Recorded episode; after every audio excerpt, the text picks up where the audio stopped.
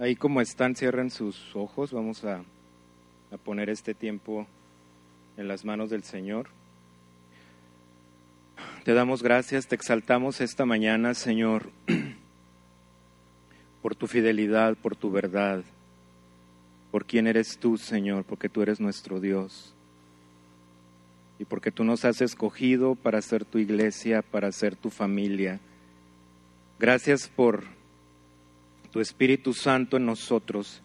Y en esta mañana, Señor, abrimos nuestro corazón para recibir la revelación de tu palabra, para recibir la revelación de lo que tú has preparado para cada quien en especial. Cada uno trae una necesidad diferente, cada uno está batallando, lidiando con diferentes situaciones y tú eres Señor sobre todo. En esta mañana te decimos gracias por tenerte, gracias por tener tu palabra con nosotros, que nos enseña, que nos instruye. En el nombre de Jesús, Señor, hablamos tu revelación fresca sobre nosotros. Amén. Amén. Muy bien, pues estamos en este en este día vamos a vamos a hablar el tema de hoy, que es acerca del gozo. Y realmente estaba algo muy interesante cuando estaba leyendo pues la cantidad inmensa de pasajes que hay en la escritura acerca del gozo y, y fueron varios detalles que salieron mientras, mientras estudiaba, mientras preparaba el tema y, es lo que vamos a compartir esta mañana con cada uno de ustedes. Vamos a abrir nuestra, nuestra Biblia en Lucas, ya lo leyó ahorita Rafita y Carmen, es el mismo pasaje que vamos a tomar esta mañana, Lucas 2, del 8 al 14. Y dice la, la palabra, había pastores en la misma región que velaban y guardaban las vigilias de la noche sobre su rebaño. Y aquí se les presentó un ángel del Señor, y la gloria del Señor los rodeó de resplandor y tuvieron gran temor.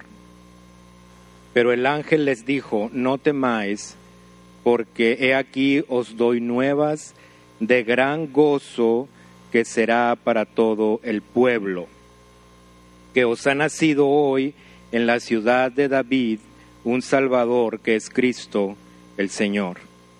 Esto os servirá de señal. Hallaréis al niño envuelto en pañales, acostado en un pesebre, y repentinamente apareció con el ángel una multitud de las huestes celestiales que alababan a Dios y decían, Gloria a Dios en las alturas y en la tierra paz, buena voluntad para con los hombres. Amén. Ah, vemos el relato de Lucas aquí en este pasaje donde ah, está hablando de cómo sucedieron las cosas, cómo ah, todo se fue acomodando, se fueron alineando los eventos para el nacimiento de Jesús. Y están aquí los, los pastores y llega el ángel y les, y les da el anuncio. Entonces, ah, yo no sé de qué forma ellos tuvieron temor. Realmente ah, cuando nos enfrentamos a, cosas que no estamos acostumbrados, siempre surge temor en nosotros, ah, en cosas que no hemos experimentado nunca quizás. Y e inmediatamente el ángel le dice, no temas, porque vengo a darles noticias que van a ser de gran gozo. Y viendo el, buscando el original de la palabra, que es una palabra en griego, ah, la, la palabra es chará. En griego es la palabra chará y significa alegría, júbilo, regocijo, deleite, placer.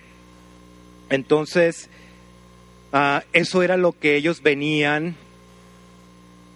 a depositar en ellos en lugar del temor que estaban sintiendo por la revelación y por el encuentro que tenían, que no era un encuentro muy común. E inmediatamente este, ellos les dijeron, no temas, porque lo que yo vengo a decirte va a ser algo que va a traer alegría, que va a traer regocijo. Y nosotros generalmente tratamos de ver cuál es el origen o de dónde se origina el gozo.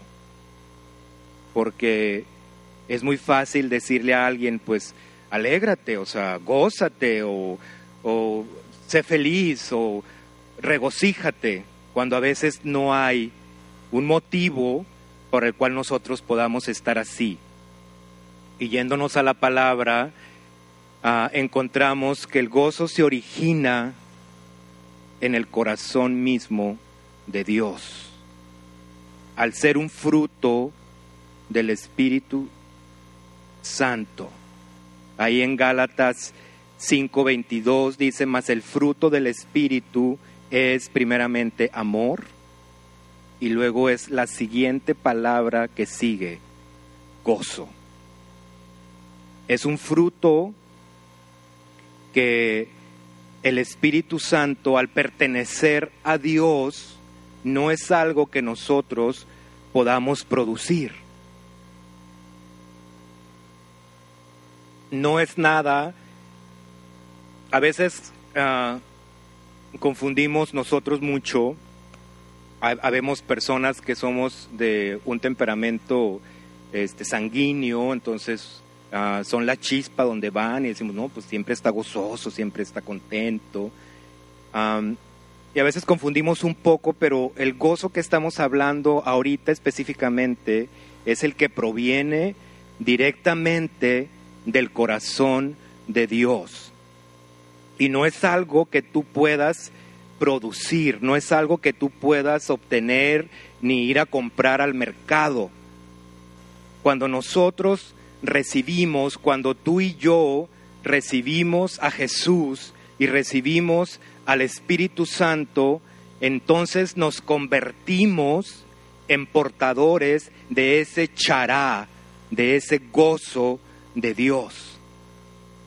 No puede haber gozo en la vida de alguien si no está el Espíritu Santo ahí.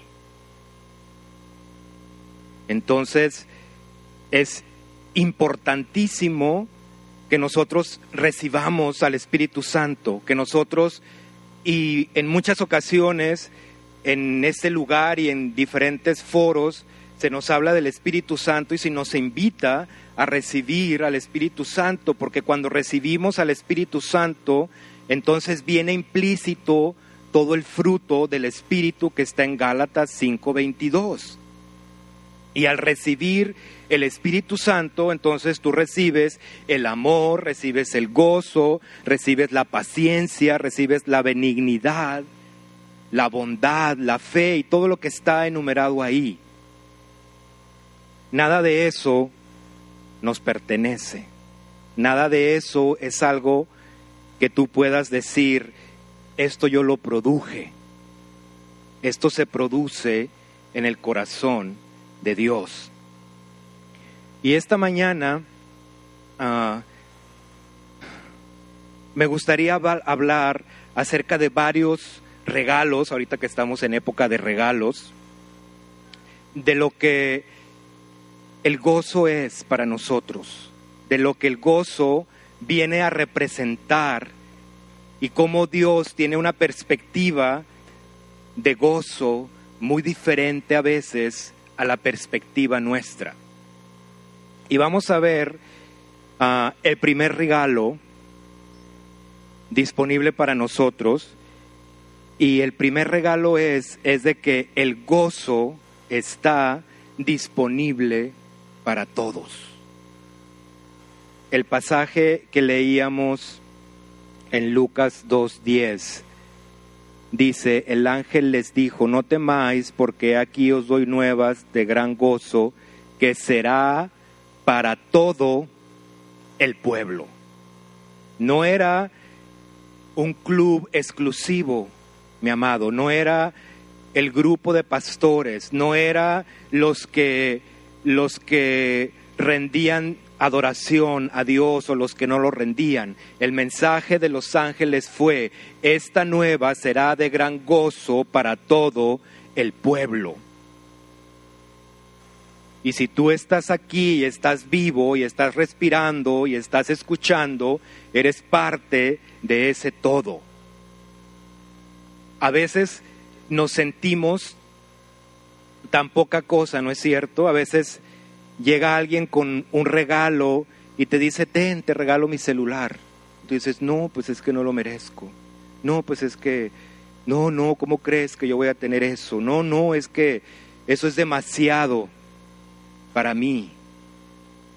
Y a veces, por muchas circunstancias, por el dolor, por la enfermedad, por la tristeza, por malas decisiones, nos sentimos así y cuando nos hablan del gozo y te dicen el gozo está disponible para ti porque aquí lo dice, dices, no, no, pues es que yo nunca voy a poder tener gozo. O sea, ¿cómo puedo tener gozo aquí? O sea, si ve cómo se me está cayendo la casa, ve cómo se me está derrumbando mi familia, entonces no me pidas que tenga gozo. Yo no califico para el gozo. Pero la palabra dice aquí, esta noticia es para todo el pueblo, para todo el pueblo. Y eso somos, eso es parte de lo que tú y yo somos. Y la Biblia dice que Jesús llegó, dice, a lo suyo vino y a los suyos no le recibieron, mas a los que le recibieron les dio la potestad de ser hechos hijos. Ese regalo se extendió a nosotros, el gozo se extendió para que tú y yo lo tuviéramos. El gozo se dio, de, salió de Dios para que tú lo recibieras. Y vamos a ver el segundo regalo. Y el segundo regalo es el gozo de Dios es protección. El gozo de Dios es protección. Hemos visto vidas, mis amados, de muchos de nosotros, cómo las cosas empiezan a derrumbar, pero el diablo no puede tocar esa vida. Porque Dios, porque el muro de protección de Dios está ahí. Y vea lo que dice Nehemías 8:10, en la última parte de versículo 10. Dice, no os entristezcáis, porque el gozo de Jehová es vuestra fuerza. No, y en esta ocasión estaba Nemías y Esdras leyéndole el libro, leyendo la palabra al pueblo, y dice la Biblia que el pueblo lloraba, porque yo no sé si lloraban, ¿verdad?, de miedo o de qué, pero el pueblo lloraba, hermanos. Y dice, entonces se levanta Nemías y les dice, no os entristezcáis, porque el gozo del Señor es vuestra fortaleza. Y no sé si alcancen a ver ahí la imagen de una fortaleza. Los israelitas sabían perfectamente lo que significaba una fortaleza. Poco atrás, ellos habían sido testigos como los muros la fortaleza de Jericó cayó. Ellos habían presenciado cómo la ciudad había sido derribada, como el muro, la protección, la fortaleza de la ciudad había sido derribada, la ciudad de Jericó, y la ciudad quedó expuesta. Y ellos pudieron entrar y tomarla. Cuando no tenemos, mis amados, cuando el muro cuando la fortaleza que está alrededor nuestro se cae, nosotros somos expuestos. Y ahí se deja ver lo que tú realmente eres y lo que tú realmente estás hecho. Y el Señor dice aquí, no os entristezcáis, le dice Nehemías, porque el gozo del Señor es tu fortaleza, es el que te cubre, es el que te rodea y nada puede penetrar esa fortaleza. La fortaleza te da seguridad, te da protección, te da identidad.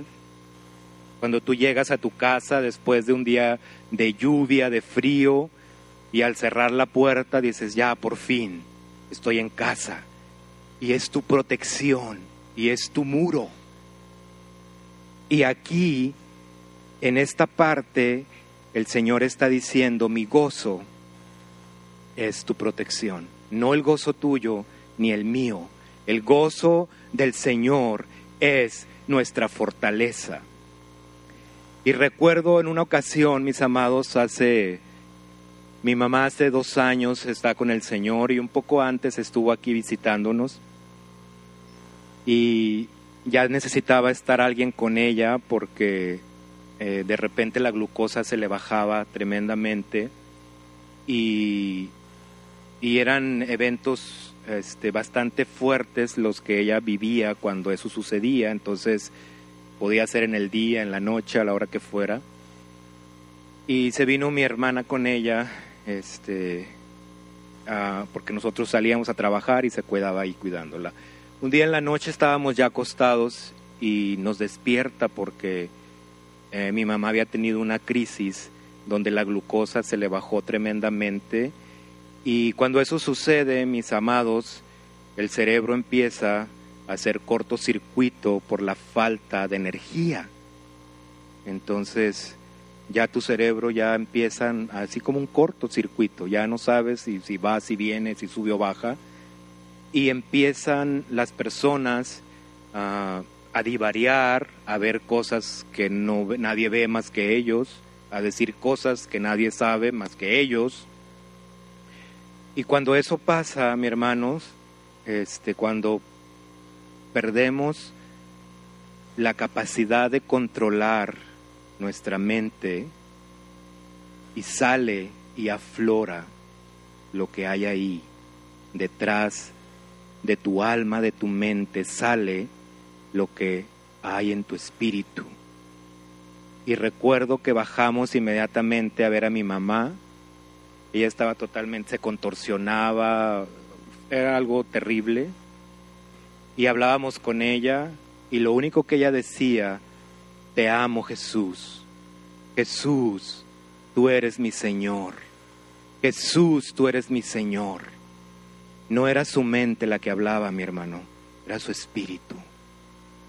Era la fortaleza que había, que se había construido en ella era lo que hablaba y era lo que decía Jesús. Y es muy fácil cuando tú pierdes, cuando traspasas el límite de lo que es controlable y tu mente va más allá. La gente que no tiene a Dios, mi hermano, empieza a ver cosas y tú dices, pues está loco. No, no está loco. Él está viendo lo que su espíritu ve. Él está viendo y él está percibiendo lo que su espíritu está percibiendo. Pero cuando tu espíritu está inmerso en la palabra, sale lo que hay ahí. Por eso el Señor dice, yo soy tu fortaleza. Y yo recuerdo esa vez y yo decía, ¿cómo puede ser que una mente perdida esté diciendo, tú eres mi Señor?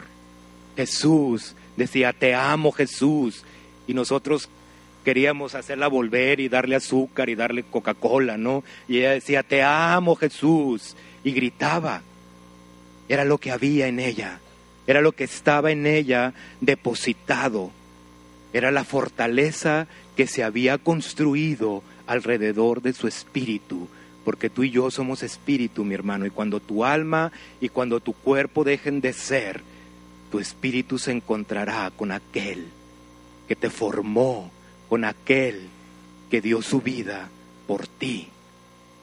Y esta es otra parte del gozo que no conocíamos, que el gozo de Dios nos trae fortaleza, nos trae protección. Amén.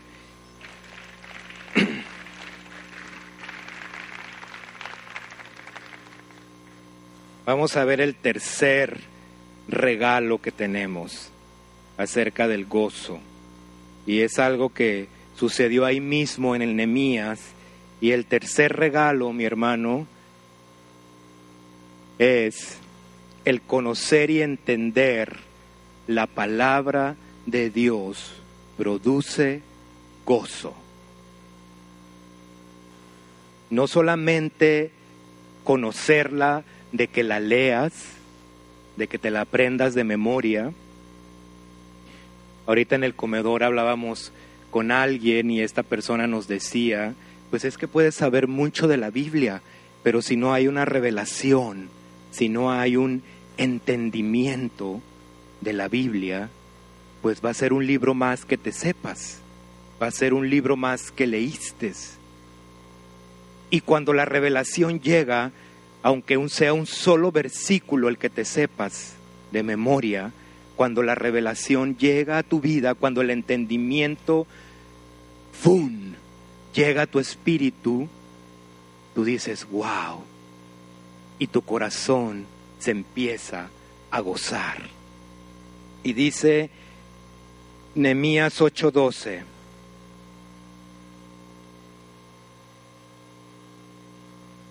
y todo el pueblo se fue a comer y a beber y a obsequiar porciones y a gozar de grande alegría porque habían entendido las palabras que les habían enseñado. Se fueron a gozar de gran alegría y esto sucedió un poquito después de que Nehemías les habló del gozo de Dios, que era su fortaleza, dice la Biblia que ellos dijeron, pues, matanga la changa, y se fueron, mis amados, dice, se fueron cada quien a su casa a comer, a beber, a alegrarse, y no solamente porque iban a comer y a beber, sino porque dice que habían entendido lo que les habían enseñado, lo que habían recibido, la revelación había llegado a ellos y el entendimiento sobrenatural del Espíritu Santo sobre la vida de ellos cayó y ellos se fueron a celebrar con gran regocijo lo que habían recibido. Y esto es parte de lo que produce en nosotros la revelación de quién es Dios. Cuando tú sabes cuando tú recibes en tu espíritu, el entendimiento no te lo va a dar el que está aquí, ni tu pastor, ni tu amigo, ni tu hermano. El entendimiento viene de Dios, que te hizo, que te formó, que sabe, que sabe lo que tú y yo necesitamos. Lo que tú y yo necesitamos. Y muchas veces estamos aquí sentados y está el predicador y está cualquiera que esté hablando y dice una palabra que nadie entendió y nadie le hizo caso, pero tú que estabas allá, a ti te cayó, tú la recibiste y tú dijiste, esto era lo que yo necesitaba. Esta era la confirmación que yo necesitaba para ir adelante o para ir atrás o para quedarme ahí. Y eso produce un gozo, mi amado, que tú dices yo quiero más. Y eso produce un gozo que tú dices, pues yo no me quiero perder. Otra reunión de esas donde no entiendo nada, pero algo va a salir para mí y tú lo recibes. Y tú lo recibes. Y a veces, mis amados, es tan triste ver a muchos de nosotros que venimos aquí nada más el día del coro y ya no aparecemos en todo el año. Entonces, pues, tú dices, pues, ¿cómo va a recibir? ¿Cómo va a nutrirse? ¿Cómo va a alimentarse? Y tú los ves y los saludas y cómo estás y como, oh, bendecido, muy bien, gloria a Dios. pero nunca los ves ni aquí ni en ningún otro lado, ¿eh? Entonces, si fueran a otro lado, qué bueno que se alimentan. Pero es parte, mi hermano, de lo que a nosotros nos impulsa cuando nosotros hemos recibido el entendimiento de quién es Dios. No solamente nos venimos ahí a calentar un asiento, estamos aquí porque sabemos quién es Dios y sabemos quién es el que nos llamó. Y sabemos que lo que nos está pasando no podrá traspasar ese muro de protección que Dios prometió para todos nosotros. Y eso es otra parte de lo que el gozo produce. Vamos a ver el siguiente regalo. Te los puse como regalos porque estamos en época de regalar.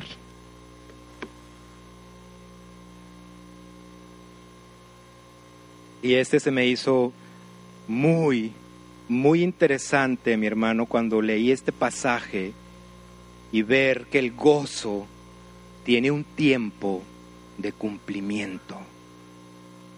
Dice ahí en Juan 15, 11, estaba Jesús hablándoles, ya venía en capítulos atrás hablando, hablando, hablando con sus discípulos y les dice, estas cosas os he hablado para que mi gozo, mi gozo de Jesús, esté en vosotros y vuestro gozo, o sea, el gozo de ustedes, sea cumplido.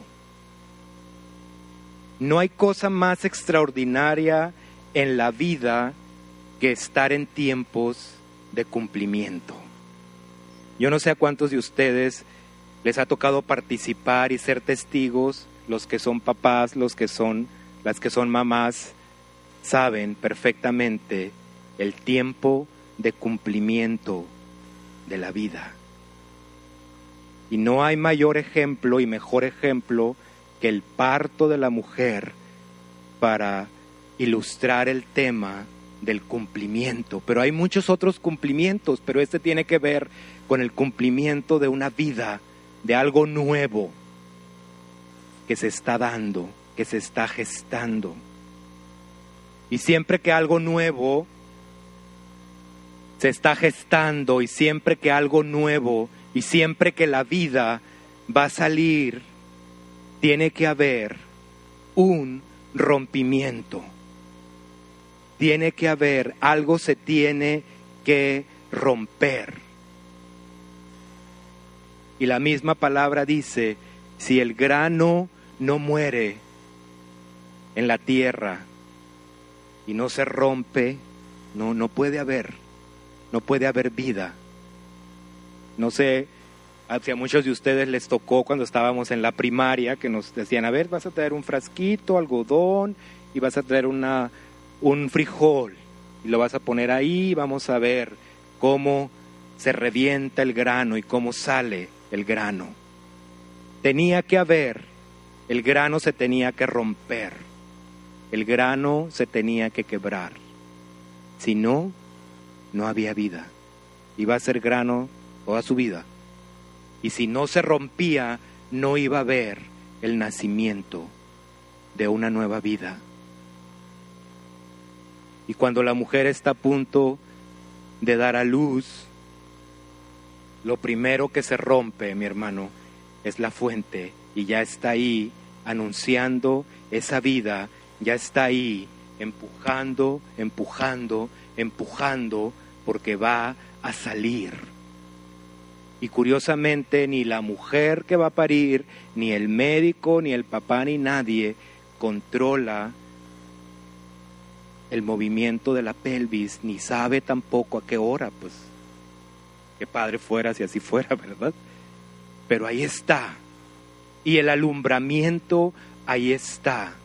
Y el cumplimiento, mi hermano, y eso que voy a decir tiene que ver con el siguiente regalo que vamos a ver ahorita. Siempre hay dolor. En un rompimiento, mi hermano, siempre hay dolor. ¿Cuántas mamás se han ido a parir felices de la vida sin dolor. Ninguna. Ninguna, mi hermano. Entonces tiene que haber ese dolor, pero ahí está el fruto de la vida que viene, el fruto de la vida que viene y el Señor dice, esto lo sea, eh, se los he dicho para que mi gozo esté con vosotros y su gozo sea cumplido. Hay un tiempo de cumplimiento, mi hermano. Hay un tiempo en el que se tiene que cerrar, en el que el ciclo se tiene que terminar. Y muchos de nosotros estamos aquí y venimos desde ahí, que se, entramos el portón de allá, hermanos, traemos la cola arrastrando porque ya no podemos más, porque la situación ya no está tan fácil, porque nuestra vida personal es una maraña de cosas, porque nuestra vida relacional es otra maraña de cosas, y sentimos que la angustia y el dolor que traemos está siendo cada vez más largo, más largo, más largo. Y yo te digo esta mañana, hay un tiempo de cumplimiento. Hay un tiempo de cumplimiento y Dios es fiel para cumplirlo. Yo no sé qué has estado esperando tú, yo no sé que he estado esperando yo, bueno, lo que yo he estado esperando sí lo sé, pero yo no sé con qué estás tú lidiando esta mañana y qué es lo que has estado batallando y qué has estado pensando y qué has estado rumiando en tu vida,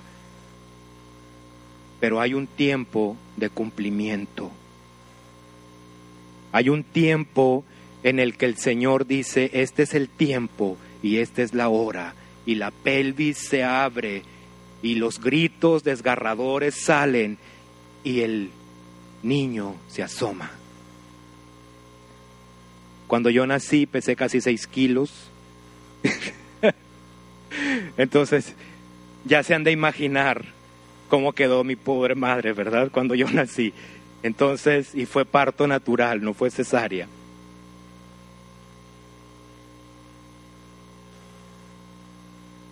pero el fruto aquí está. y, y es parte, es parte de lo que nos enfrentamos, es parte de lo que vivimos. Y el Señor dice, para que tu gozo sea cumplido, para que se cumpla todo aquello que tú has estado esperando, para que tu gozo sea completado, para que no te falte nada. Y vamos a ver el siguiente regalo.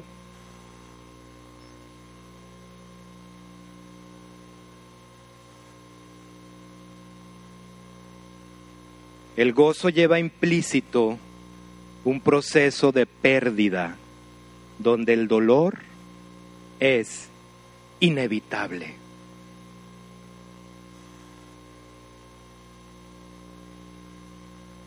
era parte de lo que les decía ahorita, siempre hay algo que se tiene que perder.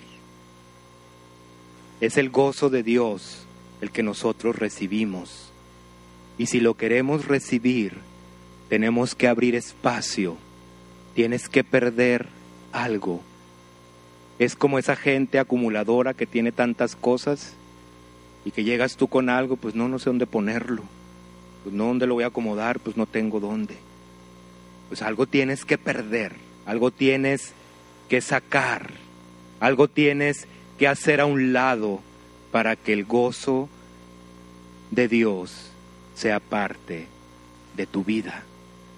Algo se tiene que perder. No podemos hacer como que nada pasa y seguir con todo lo mío. Sí, Señor, quiero todo lo mío y también quiero todo lo tuyo. No, mis amados. No. Dios es el Señor. Y cuando tú dices, tú eres mi Dios, tú eres mi Señor, Dios te va a ir indicando las cosas que le vas a tener que ir soltando. Las cosas que vas a tener que ir perdiendo. las cosas que vas a tener que ir desalojando y eso te va a provocar dolor.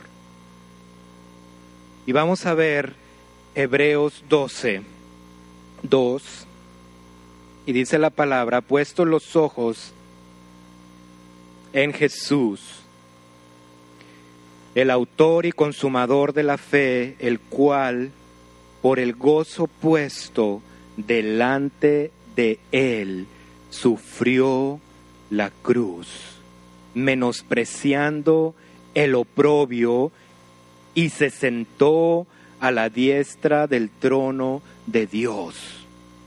Mi hermano Jesús sabía perfectamente lo que representaba morir. Y dice la palabra, lo que acabamos de leer, con el gozo puesto delante de él, viendo lo que nadie podía ver. Yo no puedo ver lo que está atrás de esa pared. Y nosotros vemos lo que está aquí. Y lo que ellos veían era horrible, mi hermano. Por eso le decían, pues escápate y ve, algo, algo tenemos que hacer, decían los discípulos. Pero Jesús, dice la palabra, con el gozo puesto delante de él, allá en el horizonte, en la eternidad, mi hermano, ya estábamos tú y yo en la mira de Dios. Y Jesús nos veía y Jesús dijo, yo voy por ella, yo voy por él, yo voy por ellos. Y por eso dice, con el gozo puesto delante de él, sufrió la cruz. Sufrió la cruz con gozo. No iba Jesús, mi hermano, lamentándose por lo que le iba a pasar. Él sabía desde antes de la fundación del mundo y hasta este día de hoy lo que tú y yo estaríamos haciendo. Y el fruto de ese gozo puesto delante de Él somos tú y yo. Somos tú y yo. A Jesús nadie le quitó la vida a Jesús. Jesús dijo, nadie me quita la vida, yo la doy. Yo la doy. Nadie lo obligó a morir. Y dice la palabra, mis amados, que sufrió la cruz con el gozo puesto delante de él. Con el gozo puesto delante de él. Y dice Segunda de Corintios 7:4, Pablo escribiéndole a la iglesia y dice, mucha franqueza tengo con vosotros, mucho me glorío con respecto de vosotros, lleno estoy de consolación, sobreabundo de gozo en todas nuestras tribulaciones. Qué curioso, mi hermano, qué diferente es la perspectiva del gozo visto desde el cielo a la perspectiva del gozo que tú y yo tenemos. Tú y yo pensamos que si tenemos gozo, pues todo está de maravilla, todo está funcionando súper bien, en la cartera hay dinero, en, la en el refrigerador hay comida, o sea, todo está bien, todo eso es. Y es una cultura, es un choque a la cultura de hoy, mi amado. Porque la cultura de hoy es una cultura de microondas. Que si te duele esto, pues tómate esto. Y te duele lo otro, inyectate esto. Y si tienes esto, hazte esto. Quítate aquí, quítate allá. Y todo ahorita es así. Y Dios dice, tu gozo tiene un cumplimiento. Y ese cumplimiento está en el plan de Dios. Ese cumplimiento, mi hermano, está en la eternidad, ya contemplado por Dios. Y Dios sabe el día en que esa vida, en que esa vida de gozo va a romper y va a salir. Y aquí vemos el siguiente pasaje en Santiago 1.2.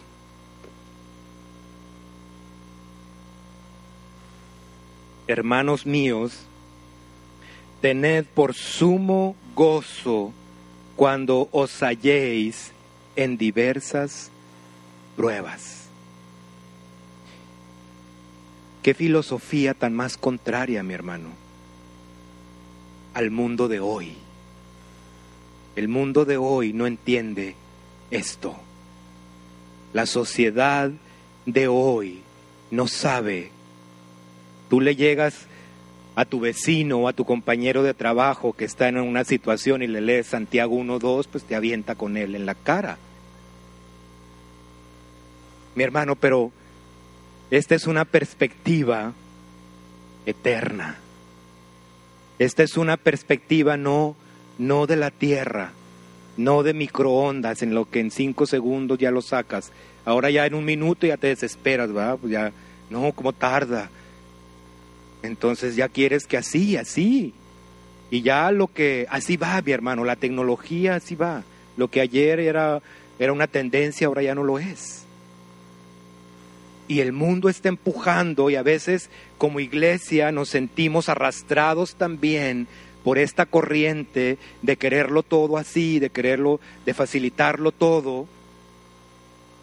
Pero no se les olvide, no se nos olvide que en la eternidad Dios tiene un tiempo de cumplimiento para sus promesas, para sus palabras, para lo que Él te ha prometido que va a ser. Y dice Santiago, tened por sumo gozo. No solamente un gozo así como que muy ligerito, sumo gozo atenuando el gozo. Eso significa sumo, algo verdaderamente gozo. Y aquí dice, no cuando tengas tu casa nueva, no cuando tengas tu carro nuevo, si lo tienes, si lo tenemos, qué bueno. Pero aquí dice, cuando os halléis en diversas pruebas.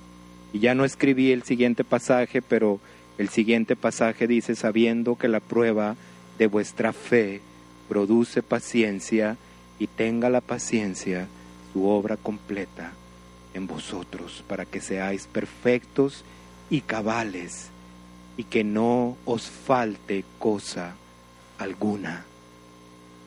¿Qué te falta, mi hermano? Aquí está una clave maravillosa para que no nos falte nada. Y esto es parte de lo que muchos de nosotros estamos viviendo. Muchos estamos ya, mi hermano, a punto de parir, a punto de dar a luz y pensamos que esto va a ser eterno. No, mi hermano, yo no he visto a una mujer embarazada toda su vida. Sale, porque sale, sale. Y porque se va a cumplir porque se va a cumplir. Yo recuerdo, mis amados, hace años teníamos a una hermanita en la, en la, de aquí en la congregación, nuestra hermana Alicia, y mamá de Samir, mamá de, de, se me fue tu nombre, Jorge. Y recuerdo que estábamos en el grupo de hogar y y ella estaba con nosotros y decía, oren por mis hijos, oren por Jorge, porque no conoce al Señor. Dice, oren por él. Cada vez que nos reuníamos, oren por mi familia, oren por mi familia. Y mi hermano, ella ya no está con nosotros, está con el Señor. Y después de que ella se fue con el Señor, mi hermano, Dios es fiel. Y Dios dice, mi tiempo de cumplimiento va a llegar. No porque ella ya se haya ido, Dios dijo, yo ya me olvidé, pues ya, ya estás conmigo, pues ya olvídate de todo. Dios dijo, cree y serás salvo tú y toda tu casa. Al tiempo de que ella se fue, mi hermano, ellos empezaron a llegar y ellos empezaron a recibir. Y cada vez que los veo, yo solamente digo, gracias Dios, porque tú cumples lo que prometes, porque tú cumples lo que prometes. Y estábamos en una clase con los chicos hace unas semanas. Llegué a tomar la asistencia y la maestra me dice, qué bueno que llegaste, pásale porque ya me voy. Tengo una urgencia y quédate con el grupo. Y el grupo era, estaban hablando de la fidelidad de Dios. Y pues, ¿qué iba a hacer yo, mi amado? Pues llegué, bueno, pues ya me metí. Y estaba ahí el nieto de Alicia. Yo dije, aquí, y aquí soy. Y le dije, ¿tú te acuerdas de tu abuelita? Sí, dice, sí me acuerdo de ella. Dice, murió en noviembre, ¿verdad? él se sabe el día. Murió el tal día de noviembre. Creo que hace dos años, tres años. Y, y dice, claro que me acuerdo de ella. Y dice, le dije, ¿tú venías, tú conocías a Dios? No, dice, no, no conocíamos. Y de ahí empecé a decirles a los chicos esto que les estoy platicando a ustedes. Y dice una de las niñas, muy trucha, dice, pues sí, dice, seguramente ella allá en el cielo le dijo, Señor, acuérdate, mi promesa. yo le dije, probablemente así fue. Entonces, y eso es mi hermano, el cumplimiento que Dios tiene. Dios no se va a quedar con ninguna promesa que te haya hecho. Y cuando estaba el salmista, mi hermano, en David, después de que pasó toda la situación que tuvo con Betsabé, y en el Salmo 51, él estaba orando y él estaba arrepintiéndose y diciendo, lava mi corazón, oh Dios.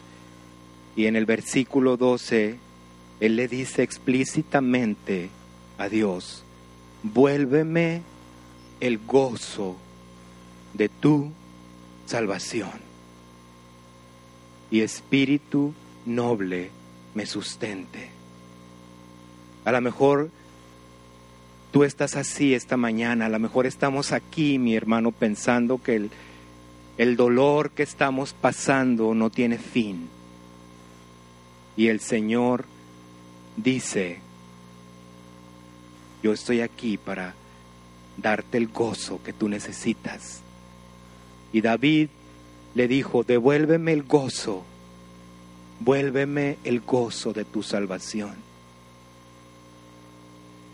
No hay mayor gozo que sabernos escogidos, que sabernos amados, que sabernos parte de la familia de Dios.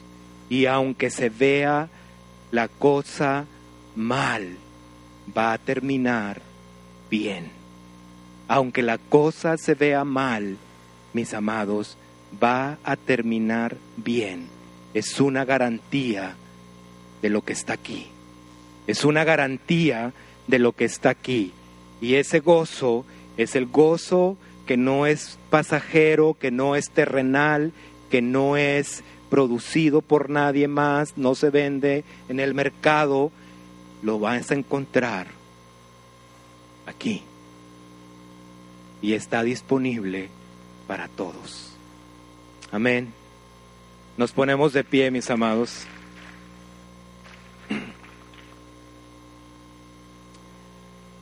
Gracias Señor esta mañana por